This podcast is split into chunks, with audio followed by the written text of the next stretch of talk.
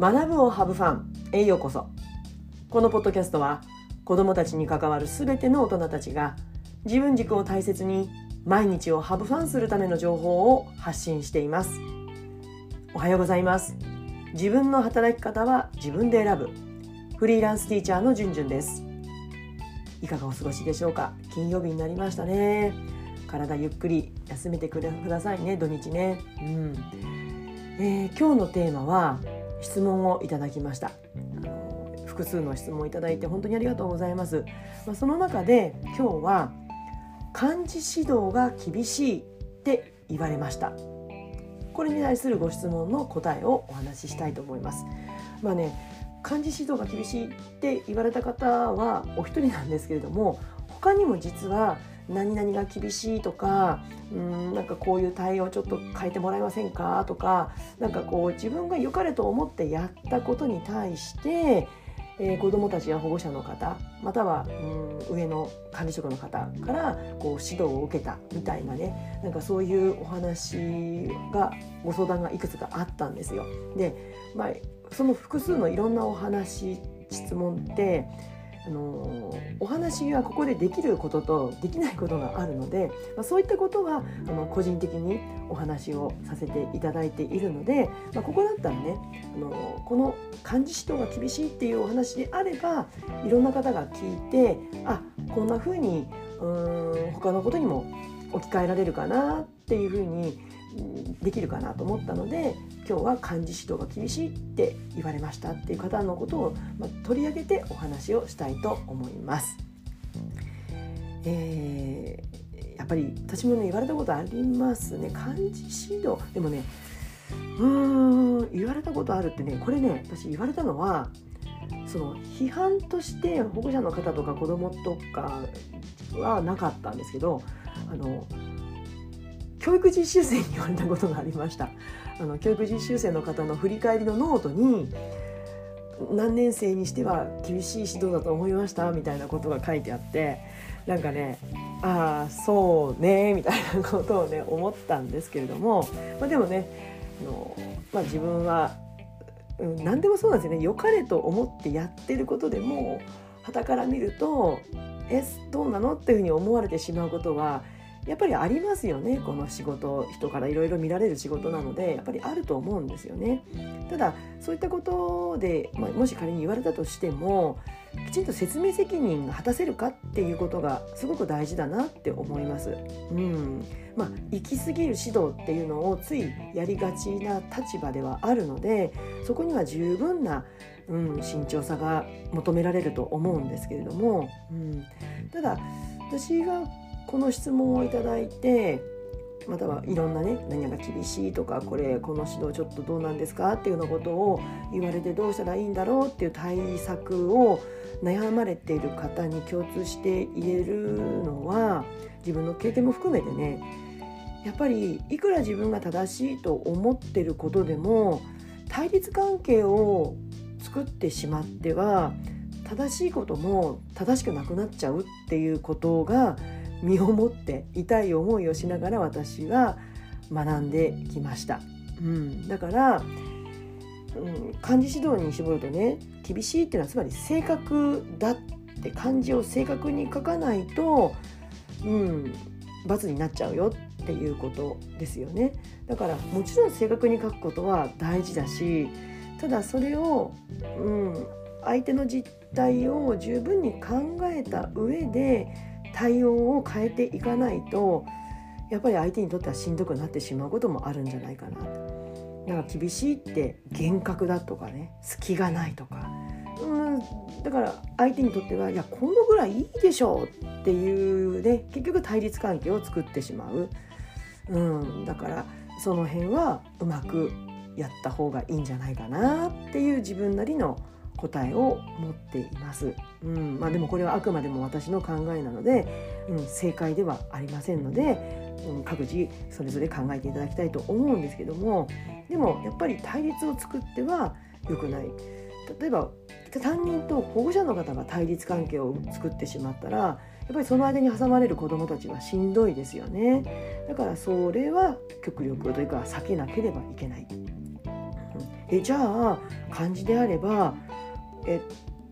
止めなきゃいけないところが払ってたりとか跳ねなきゃいけないところが止まってたりとか。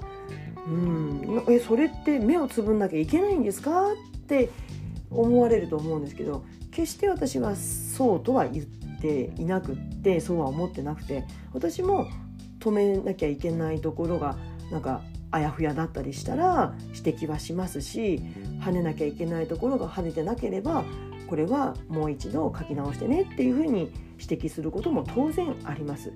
だから対立関係を生まないようにじゃあ具体的にどうしてるかっていうともうね漢字を子どもたちが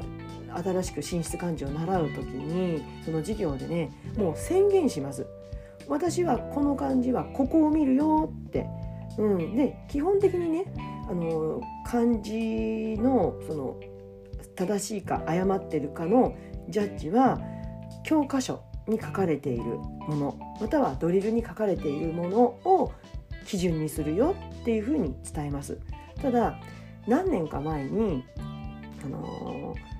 ー、ガラッと変わった時があったんですよね。例えばあのー、ね、天天気の天あるじゃないですか。あの天の字が1画目の横画と2画目の横画で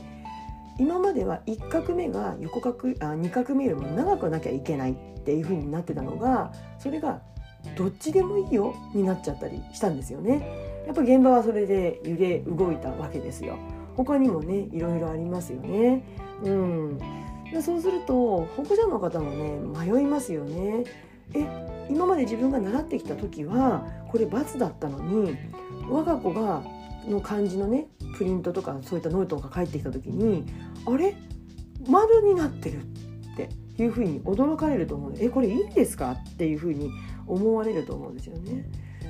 そうするとあれもいいよこれもいいよっていうふうになるとどっちでもいいようになると習う側初めて習う側の子どもたちとしてはえどうしたらいいのってやっぱり迷うと思うんですよね。だからやっぱりよりどころは必要だから教科書やドリルに書かれていることを基本にして覚えていこうねっていうふうにします。だから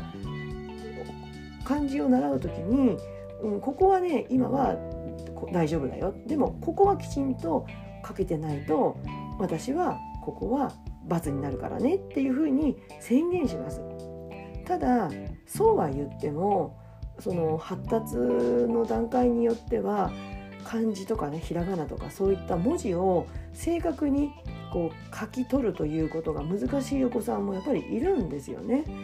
そうなってくるとやっぱりこう許容範囲っていうのは必要ですよね。だからそれがじゃあ他の子から見た時に「えあの子はまるでこのうちは×」っていうふうになるとそこは不公平感が出てしまうけれどもでもやっぱりそれはね、うん、そのそれぞれの成長のスピードがあるんだよっていうような話をやっぱり普段からしておくことで、うん、あのその子の成長っていうところでね丸にすることもあるんだよってことで私は今まで対応をしてきました。うん、まあおまけをするよってこともありました。うん、だからこの子だけのおまけだったらだからその当事者ねなんか不満を言ってきた子がいた時にもその子のおまけもあるよねっていう風な話をね、まあ、多少はねするようにしていました。うん、でやっぱりでもそれは、